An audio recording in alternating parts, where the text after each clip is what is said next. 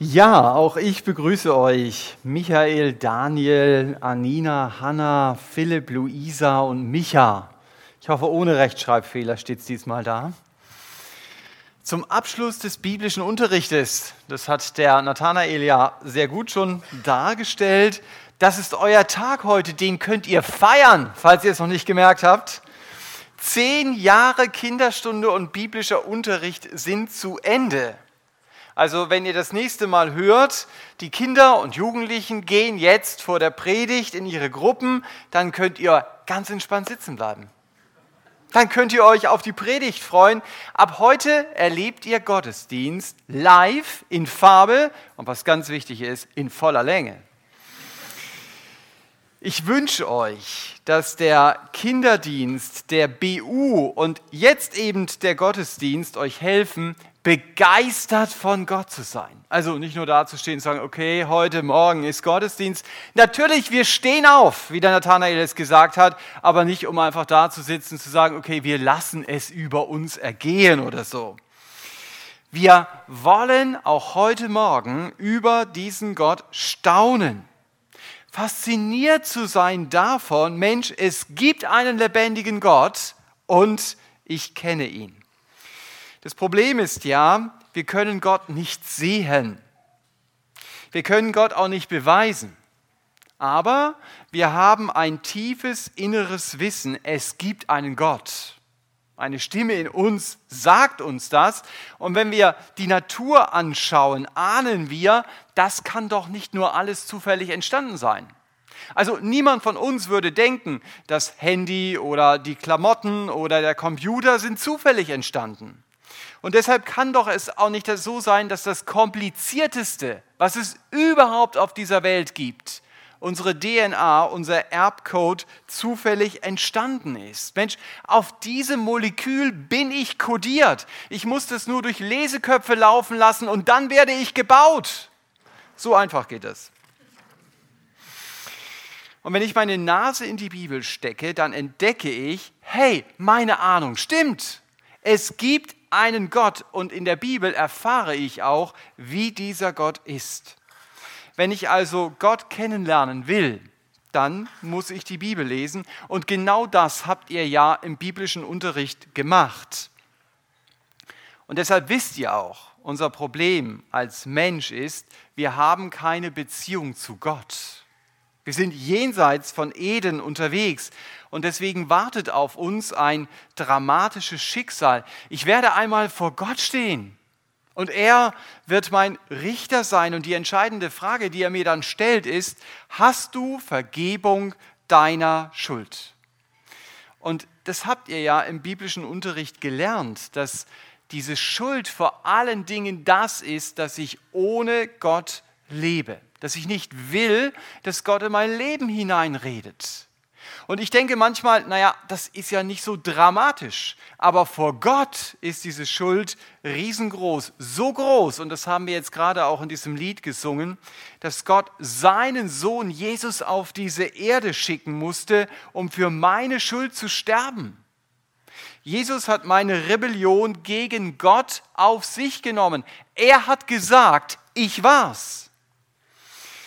Eigentlich sollte an dem Kreuz, an dem Jesus starb, ein anderer hängen. Ihr habt die biblischen Berichte gelesen, auch im Rahmen des BUs. Das sollte eigentlich der Barabbas sein. Der war schon verurteilt. Und wenn Barabbas je Jesus dort hat hängen sehen, dann wusste er, dieser Mann, der hängt dort für mich. Und die Botschaft der Bibel ist, dass nicht nur Jesus für Barabbas dort hängt, sondern dass er für meine Sünde dort an diesem Kreuz hängt. Dass er meine Trennung von Gott durchlebt hat, die ich verdient habe, wenn er ruft, mein Gott, mein Gott, warum hast du mich verlassen? Also er nimmt die Trennung auf sich, damit ich eine Verbindung zu Gott bekomme, damit ich nicht mehr angeklagt vor Gott stehen muss. Ihr habt während der Kinderstunde, während des BUs diese so wichtigen biblischen Zusammenhänge immer wieder besprochen. Und ich glaube, ihr habt auch, oder ich hoffe es, darüber gestaunt, wie groß Gottes Liebe ist. Jesus wollte für jeden sterben, damit wir zu Gott kommen können, um eine Beziehung zu ihm zu haben. Das ist das, was die Bibel sagt. Und ich freue mich darüber, dass einige von euch diese persönliche Beziehung zu Jesus schon haben und leben. Wenn mir jemand etwas schenkt und ich nehme es nicht an, wenn ihr den Brief, was immer drin war, vom Nathanael nicht angenommen hättet, dann hättet ihr ihn nicht nutzen können. Und genauso bietet Gott mir dieses Geschenk der Vergebung an, aber ich muss es annehmen, um es wirklich zu nutzen um nicht selber mit meiner Schuld dazustehen, wenn, Gott, wenn ich Gott begegne. Ich habe mir gedacht, das ist wie beim Zoll, wenn du irgendetwas im Koffer hast und jemand anders nimmt es dir ab vor dem Zoll, dann gehst du einfach durch. Und der andere wird angehalten und er muss dafür gerade stehen. Das hat Jesus gemacht. Er steht für meine Schuld gerade und ich kann in eine Beziehung zu Gott hineinkommen. Jetzt seid ihr gar keine Biula mehr, sondern ihr seid Ex-Biula. Ich weiß nicht, ob sich das besser anhört. Äh, ich möchte euch heute Morgen einladen, einem jungen Mann zu folgen, der eine Beziehung zu Gott hatte, so wie einige von euch, und der mit Gott lebte. Aber der auch Jesus im übertragenen Sinne schon in seinem Alltag auch erlebte. Und diesem jungen Mann, der heißt so wie einer von euch, Daniel. Dem stand die Welt offen. Und trotzdem stellte er sich auf Gottes Seite und erlebte, wie Gott sich auf seine Seite stellte. Und ich möchte mit euch zusammen einfach mal diesen Text lesen aus dem Propheten Daniel. Ein etwas längerer Text, aber ich glaube, es ist gut, in diesen Text hineinzukommen um sich die Situation wieder neu vor Augen zu halten. Da heißt es, im dritten Jahr der Regierung Joachims des Königs von Juda kam Nebukadnezar, der König von Babel, nach Jerusalem und belagerte es.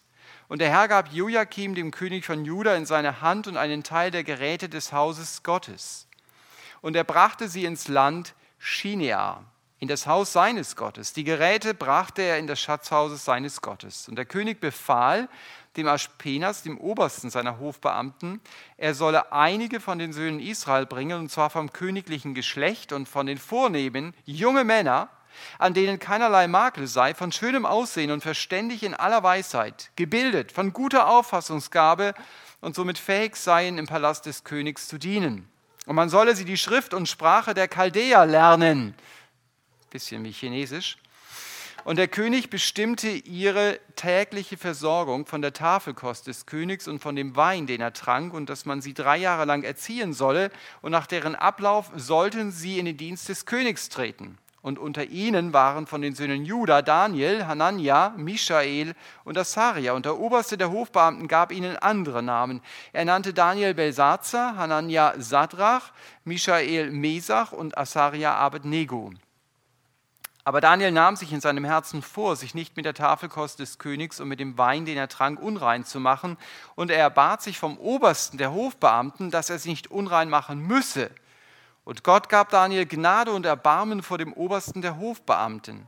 Der Oberste der Hofbeamten sagte zu Daniel, ich fürchte meinen Herrn, den König, der eure Speise und euer Getränk bestimmt hat, denn warum sollte er sehen, dass eure Gesichter schlechter aussehen als die der jungen Männer eures Alters, dass ihr meinen Kopf beim König verwirkt?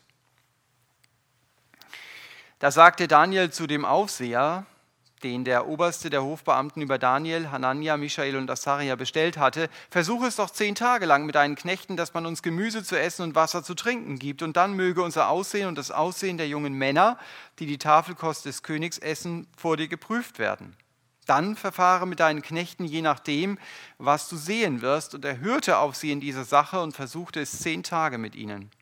Und am Ende der zehn Tage zeigte sich ihr Aussehen schöner und wohlgenährter als das aller jungen Männer, die die Tafelkost des Königs aßen. Da nahm der Aufseher ihre Tafelkost und den Wein, den sie trinken sollten, weg und gab ihnen Gemüse. Und diesen vier jungen Männern, ihnen gab Gott Kenntnis und Verständnis in jeder Schrift und Weisheit. Und Daniel verstand sich auf Visionen und Träume jeder Art. Und am Ende der Tage, nachdem der König sie zu sich zu bringen befohlen hatte, brachte der Oberste der Hofbeamten sie vor Nebukadnezar. Und der König redete mit ihnen, und unter ihnen wurde niemand gefunden, der wie Daniel, Hanania, Michael und Asaria gewesen wäre. Und sie dienten dem König. Und in jeder Angelegenheit, die der König von ihnen erfragte und die ein verständiges Urteil erforderte, fand er sie allen Wahrsagepriester und Beschwörern, die in seinem ganzen Königreich waren, zehnfach überlegen. Und Daniel blieb bis zum ersten Jahr des Königs Tyros. Ja, spannende Geschichte. Meine Überschriften sind nicht so spannend, sage ich euch gleich, aber sie äh, sind informativ. Meine erste Überschrift heißt, Daniel steht die Welt offen. Das hatte Daniel mit euch gemeinsam. Also wenn man die Erwachsenen so reden hört, dann sagen sie oft, ach, hätte ich doch damals in der Schule besser aufgepasst, dann hätte ich es heute leichter. Oder hätte ich damals doch dieses oder jenes Geld investiert, dann hätte ich es doch heute schon wieder zurückbekommen. Also es gibt im Leben Chancen, die verpasst man. Und das ärgert einen dann. Bei euch ist es nicht so.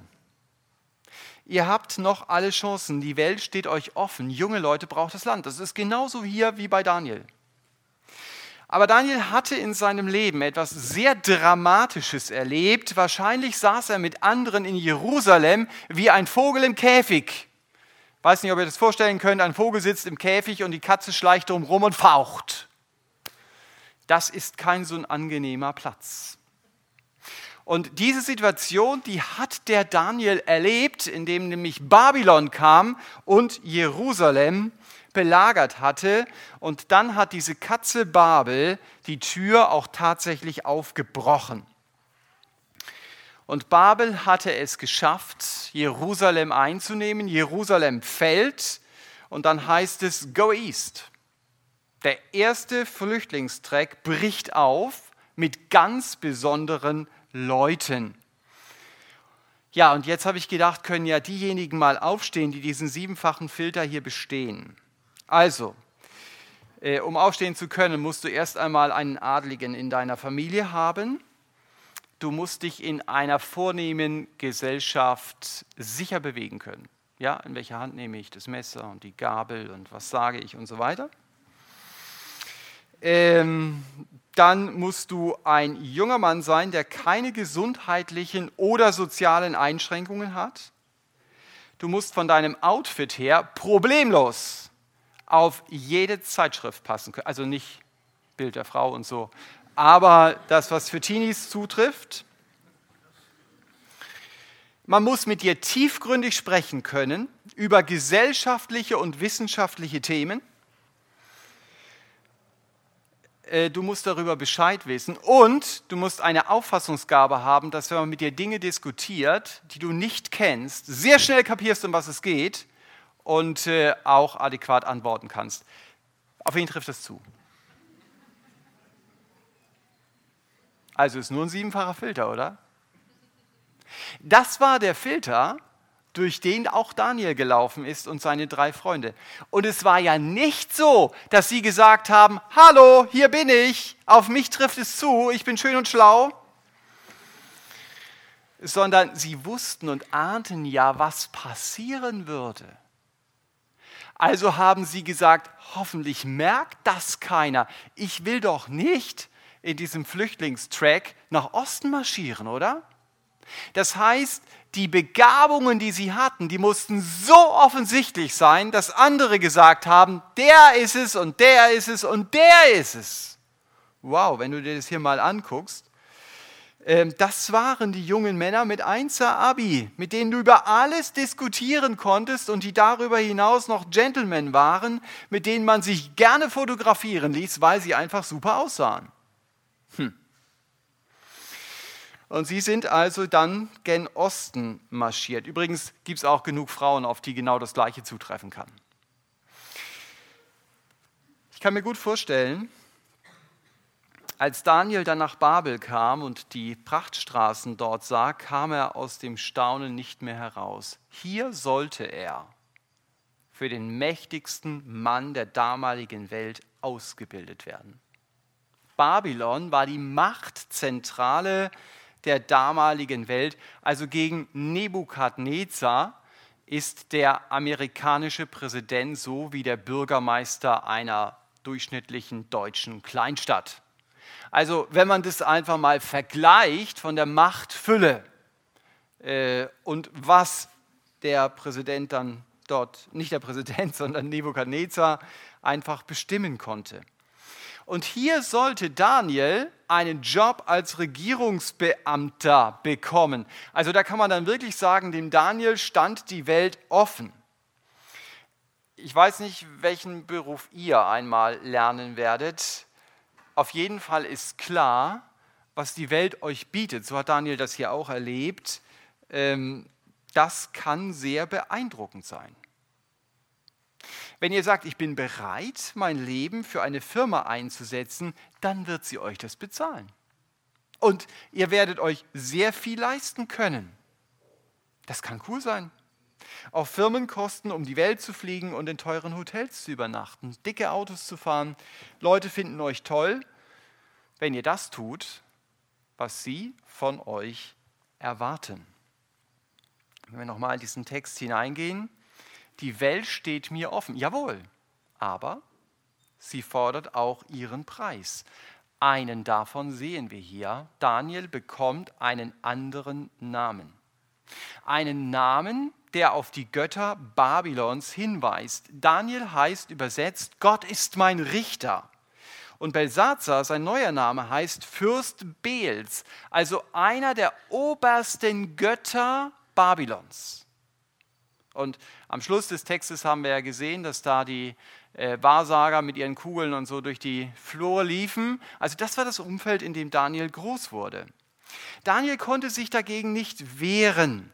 Er ist ja nicht zum Standesamt selber gegangen, hat gesagt, hallo, ich will einen neuen Namen haben.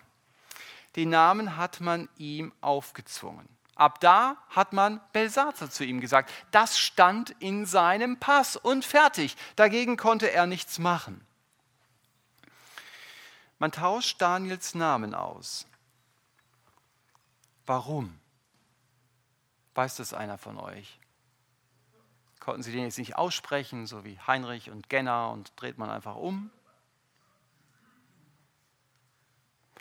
Nathanael hat euch gewarnt, ich könnte euch was fragen. Habt ihr eine Idee?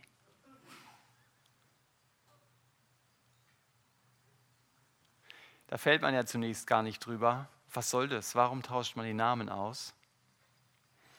Man tauscht den Namen aus, um die Identität zu zerstören. Man hat das zum Beispiel auch im Dritten Reich gemacht, da haben Leute Nommern bekommen.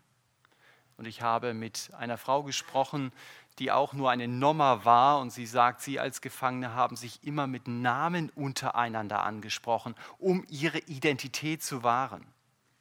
Und das ist das Ziel bei Daniel auch. Äh, man will seine Identität zerstören. Jetzt ist Babylon sein Zuhause. Er soll auch für Babylon leben und da passt ein Name, der an den Gott Israels erinnert, absolut nicht ins Konzept. Bei Daniel war die Veränderung dieses Namens nur äußerlich. Aber wir stehen in der Gefahr, uns euch innerlich einen Namen geben zu lassen, der anders ist, weil wir das wollen. Ihr habt im biblischen Unterricht sehr viel von Jesus gehört. Ich weiß nicht, ob ihr das gemacht habt, dass ihr in eurer Klasse gesagt habt, wow, das haben wir gestern im biblischen Unterricht gehört. Vielleicht habt ihr es nur ein, zweimal gemacht. Ihr habt gemerkt, das zählt in eurer Klasse null. Da sind ganz andere Dinge angesagt. Da gibt es ganz andere Dinge, mit denen eure Klassenkollegen sich beschäftigen. Sie kümmern sich nicht darum, was in Gottes Wort steht. Und ich kann das gut verstehen, dass man dann sagt, okay, jetzt halte ich doch einfach mal den Mund. Ich habe mich irgendwann mal geschämt, dass ich in eine Gemeinde gehe, damit ich nicht der Loser in meiner Klasse bin. Irgendwann ist es auch wieder anders geworden. Aber es gab so eine Zeit, je weniger ihr euch mit dem Wort Gottes beschäftigt, das ihr jetzt auch sogar in schriftlicher Form einige von euch bekommen habt, habt ihr sowieso schon, weiß ich, aber dass ihr darin lesen könnt, je weniger euch damit beschäftigt, desto mehr wird euer Denken von dem bestimmt werden, was bei Gott nicht zählt. Das ist ganz logisch welche Klamotten zurzeit angesagt sind und wer in den Charts ganz oben ist, das ist sowas von egal in der Ewigkeit. Das ist schon sowas von egal im nächsten Jahr. Aber das ist das, was uns beschäftigt. Das ist das, was, unser, was unsere Gedanken füllt. Und deshalb wünsche ich euch echt, dass ihr das, was ihr von Gott gehört habt, nicht vergesst und dass das, was ihr in Zukunft auch hier von vorne von den, in den Predigten hört, dass ihr es nicht überhört. Lasst euren Namen nicht verändern. Von er hat Gott lieb in ihn, ihm ist Gott egal. Das war Ziel hier bei Daniel. Ihr werdet immer geprägt Egal, wenn du an einer Schaufenster, an Schaufenster vorbeigehst, wirst du geprägt. Du entdeckst, was du alles gar nicht brauchtest vorher, aber jetzt weißt du es, dass du es haben musst. Die Frage ist nur, wovon lasse ich mich prägen? Das ist deine Entscheidung, von was du dich prägen lässt. Und ich wünsche euch, dass euch die Bibel wichtig bleibt.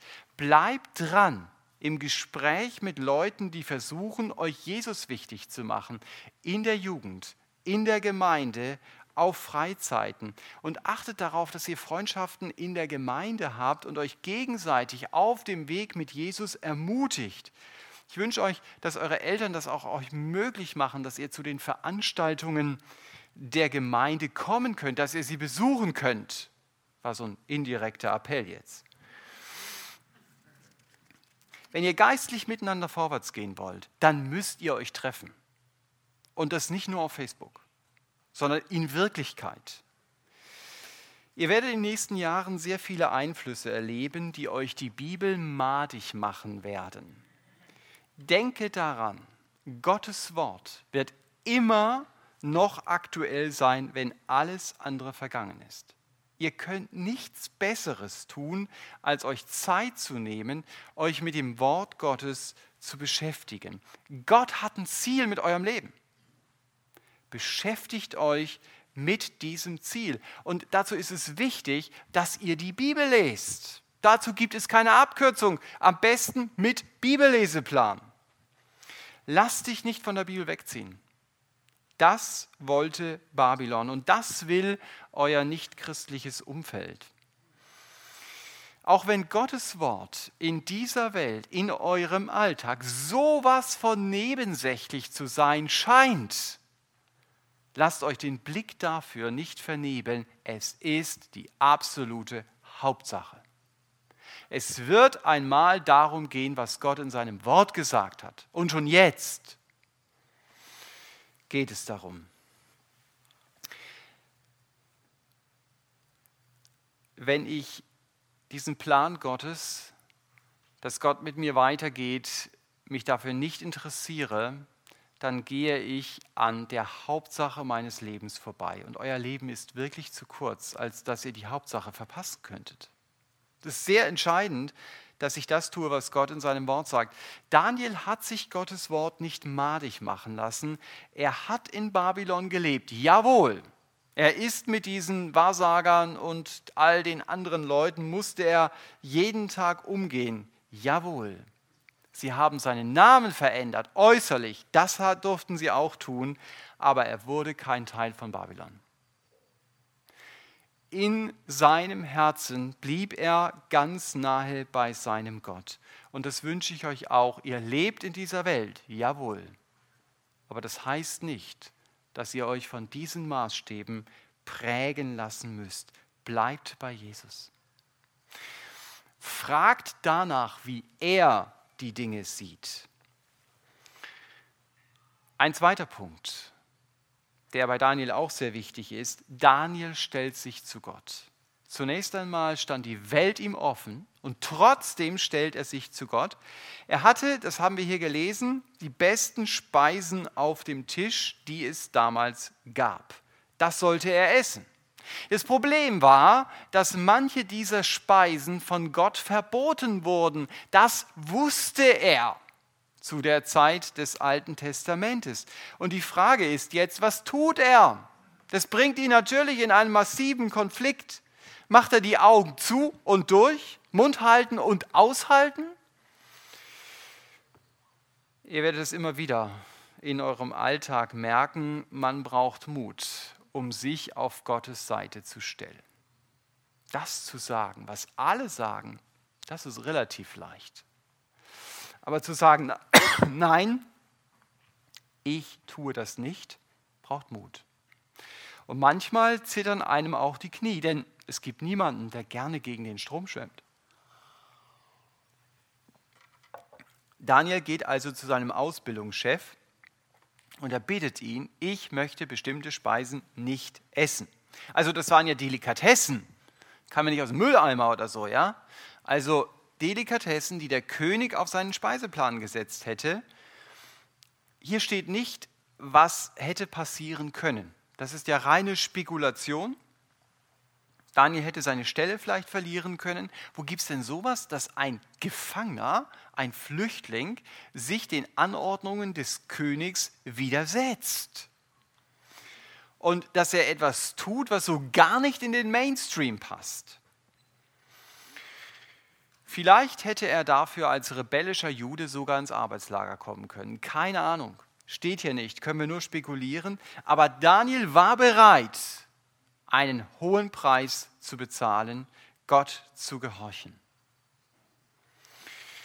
Es kann mich etwas kosten, das zu tun, was Gott sagt. Vor allen Dingen dann, wenn es gegen die allgemeine Sicht der Dinge ist. Aber Gott lässt es Daniel tatsächlich gelingen. Der Ausbildungschef, der geht auf ein Experiment ein, zehn Tage lang, mit Gewichtskontrolle. Stand dann die Digitalwaage, da mussten sie sich immer wieder raufstellen. Wenn Daniel abnimmt, dann muss er in die babylonische Speise beißen, egal ob er will oder nicht, dann gibt es keine Entschuldigung mehr. Und ich glaube, man muss begreifen, das war für Daniel nicht einfach, Nein zum Essen zu sagen, zu dem alle anderen Ja sagten, außer seine drei Freunde natürlich, die haben auch Nein gesagt. Das wäre so, als wenn ihr alle, was weiß ich, einen Monat lang umsonst bei McDonald's essen gehen könntet und ihr sagt, nein, danke, ich esse lieber Gemüse vom Türken. Das ist gut, das Gemüse. Aber nicht, weil du Gemüsefan bist, sondern weil du Gott gehorchen willst, willst du dir lieber von den anderen was vorkauen lassen, auch wenn dir das Wasser im Mund zusammenläuft, wenn du schon an McDonald's denkst. Gott hatte Nein gesagt.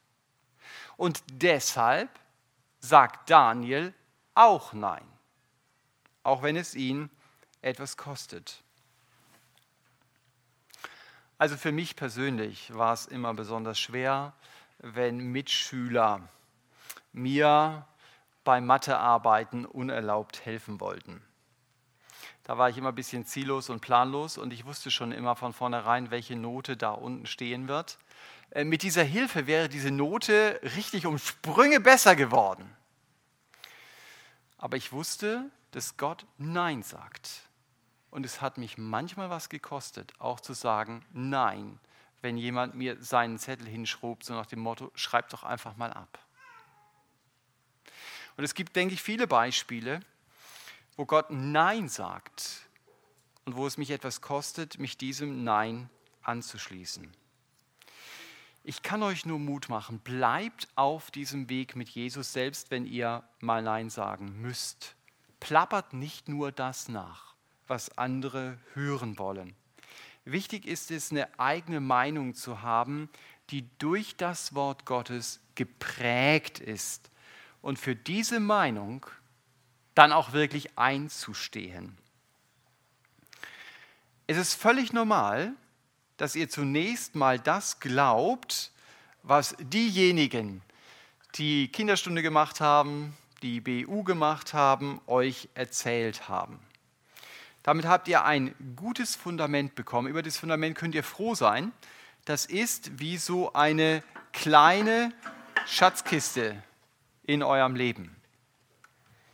Und da sind eine ganze Menge Werte drin. Die hat man euch dort hineingelegt, beziehungsweise habt ihr sie in Empfang genommen, ihr habt sie erstmal in diese Schatzkiste hineingetan. Und wenn ihr älter werdet, auch das ist völlig normal, dass man älter wird. Auch ihr. Aber wenn ihr ins Teenie-Alter kommt, drücke ich es einfach mal so aus, dann ist es völlig normal, dass ihr so Werte rausholt, dass ihr euch die anschaut und dass ihr euch fragt, ist das eigentlich mein Wert? Will ich so leben? Und ich glaube, es ist wichtig, mit Eltern und auch mit Mitarbeitern hier in der Kinderstunde darüber zu reden, über eure Schatztruhe vor allen Dingen auch über Zweifel, die ihr an manchen Dingen habt.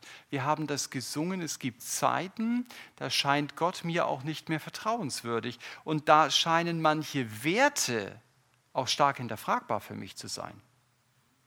Also zum Beispiel, wenn ich den Wert oder die Sicht habe, Gott ist Liebe und ich sehe das Leid in der Welt, dann kann mich das durchaus beschäftigen. Hey, warum ist denn das so? Oder da gibt es Leute, die sagen, also hm, ich finde es nicht ganz so toll, wenn du auf diese Party gehst und du denkst, Mensch, Jesus ist auch auf einer Hochzeit gewesen und hat noch 600 Liter Wein dabei gesteuert. Warum sollte ich das nicht machen? Das sind Fragen, in die man dann hineinkommt. Oder du weißt, wenn ich jetzt lüge, dann erspare ich mir eine Menge Unannehmlichkeiten. Also warum nicht? Das sind Fragen, die man sich immer wieder stellt. Und an die Adresse der Eltern und der Mitarbeiter möchte ich sagen, es ist so wichtig, diese Fragen ernst zu nehmen. Denn wie sollen Jugendliche ein biblisches Rückgrat bekommen, wenn wir ihnen nicht helfen, sich mit diesen Fragen auseinanderzusetzen? Es geht auch nicht darum, dass ich Werte von außen durchsetze. Das bringt nichts oder nicht viel. Werte müssen zu eigenen Werten werden und das ist kein einfacher Prozess für beide Seiten nicht. Für euch nicht und auch nicht für eure Eltern. Am besten scheint es zu sein, mir persönlich, wenn man einige Eckpunkte festlegt und sonst im Gespräch bleibt. Also das heißt, ich muss schon sagen, wo gewisse Grenzen sind. Also ich mache zum Beispiel deutlich, dieses oder jenes kann ich nicht mittragen, aber Teenie-Zeit bedeutet auch, dass ich auch mal die Entscheidung demjenigen überlasse und sage, auch wenn ich das nicht mittrage, dann musst du es für dich selber entscheiden. Wenn du dahin gehen willst, dann gehst du halt dahin. Also Teenie-Zeit ist etwas, wenn ich jemanden erziehen soll, wo ich auch immer mehr Verantwortung in die Hand des Teenies lege und dass ich weiß, ich kann niemanden zu einem Christen erziehen und ich kann auch niemanden bewahren. Das haben Eltern manchmal so an sich, ja? dass sie denken, sie können bewahren. Das kann nur der Herr Jesus. Die Frage ist, traue ich es ihm zu? Oder denke ich, naja, er kann es zwar, aber irgendwie kann ich es doch besser. Ähm, Teenie-Zeit, in der ihr drinsteckt, ist eine Zeit, in der die Gemeinde und die Erziehenden ganz intensiv für die Teenager beten, dass sie ihren eigenen Weg finden, dass sie den Weg mit Jesus aus Überzeugung gehen. Und noch einmal, das kann ich nicht machen. Auch Teenies sind eigene Persönlichkeiten. Ne? Auch wenn ihr es noch nicht gewusst habt. Ähm, und ich kann ihnen dabei helfen, dass gewisse Dinge in ihre Schatztruhe hineinkommen. Aber sie müssen selber entscheiden, ob diese Werte in der Schatztruhe bleiben oder nicht. Und wenn aus Teenies Erwachsene werden, dann kann das für Eltern und dann kann das für eine Gemeinde ein Weg des Zitterns sein, aber ich möchte es dem Herrn Jesus zutrauen, dass er an sein gutes Ziel kommt. Sage ich jetzt auch nochmal den Eltern und den Mitarbeitern in der Gemeinde. Ich glaube, es ist wichtig für Teenies zu beten und sie einfach lieb zu haben und ihnen immer wieder Mut zuzusprechen. Das ist viel besser, als ständig an allem Möglichen herumzukritisieren. Das könnt ihr dann zitieren zu Hause. Das heißt nicht, dass man auch mal als Eltern sagen kann, jetzt sagt ihr, boah, wusste, kommt doch was, ähm, so geht's nicht. Ja, auch das gehört dazu. Aber ich betone es noch einmal, ein Jugendmitarbeiter hat es mal gesagt, wenn du sie nicht mehr liebst, dann hast du die Chance verloren, Einfluss auf ihr Leben zu nehmen. Und ich glaube, das ist wahr. Denke als Erzieher mal wieder darüber nach, wenn du dich demnächst über Teens aufregst. Wenn du sie nicht mehr liebst, dann hast du sie verloren. So, das war Ausflug in dieses Thema. Jetzt komme ich zu euch zurück zum Daniel hier. Daniel hatte eigene Überzeugungen in seiner Schatztruhe, als er in Babylon ankam. Und deshalb war er so konsequent in dem, was er tat. Er wollte Gott gefallen. Und deswegen stellte er sich zu Gott und deswegen lehnte er diese Delikatessen ab, deren Geruch ihm so verlockend in die Nase stiegen. Ich habe gesagt, es ist nicht immer leicht, Nein zu sagen, aber es ist immer wichtig, Gottes Willen zu tun. Und es kann auch manchmal bedeuten, dass ich Ja sagen darf von Herzen für das, was ich gerne mache. Das heißt nicht immer, dass ich Nein sagen muss, aber manchmal eben auch Nein. Ein letzter, deutlich kürzerer Gedanke als die anderen beiden Punkte. Gott stellt sich zu Daniel. Gott sagt Ja zu Daniels mutiger Frage. Daniel nimmt nicht ab. Er muss sich auch nicht versündigen. Manchmal habe ich keine Ahnung, wie macht Gott das denn in bestimmten Situationen? Wie holt er mich jetzt hier raus? Aber das ist ja nicht meine Sache. Meine Sache ist es zu gehorchen und den Rest Gott zu überlassen. Wenn es mir mit meiner Entscheidung um Gottes Ehre geht, dann ist es sehr oft so, dass Gott mich nicht hängen lässt. Ich denke an jemanden, der begann mit Gott zu leben und bis dahin sein Geld verdiente mit Leuten, die einen großen Bogen um die Polizei machten und das auch nicht ohne Grund. Und ihm war klar, ich kann für diese Leute nicht länger arbeiten.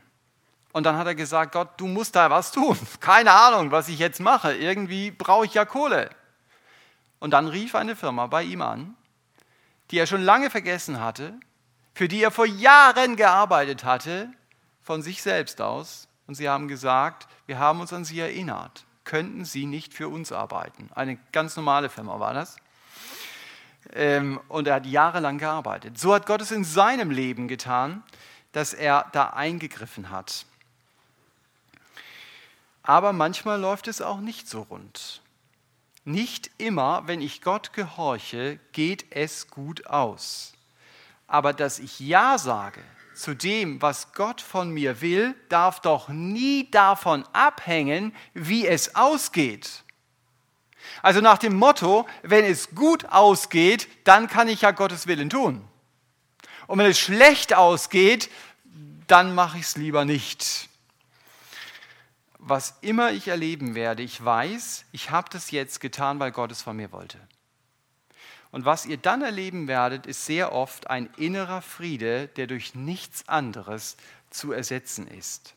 Aber ich werde Gott nur erleben, wenn ich bereit bin, auf, mich auf seinen Weg einzulassen. Und dann stellt sich Gott zu mir. Und das ist eben das Größte, indem ich vielleicht so einen Frieden habe über der Situation, den ich vorher nicht gekannt habe auch wenn es äußerlich vielleicht zu meinem Nachteil ist. Das ist eine Erfahrung, die vergesse ich mein Leben lang nicht, wenn ich weiß, und Gott war da, auch als es mir schlecht ging. Egal, ob es gut ausgeht oder nicht, ob es gut für mich läuft oder blöd. Dieser Friede, dieses Wissen, ich habe getan, was Gott von mir wollte, ist wichtiger als Erfolg. Und deshalb wünsche ich euch, gerade Schwierigkeiten als Möglichkeiten anzusehen, Gott zu erleben. Also, Michael, Daniel, Anina, Hannah, Philipp, Luisa und Micha. Vergesst den Daniel aus der Bibel nicht. Vielleicht auch nicht den, der da sitzt.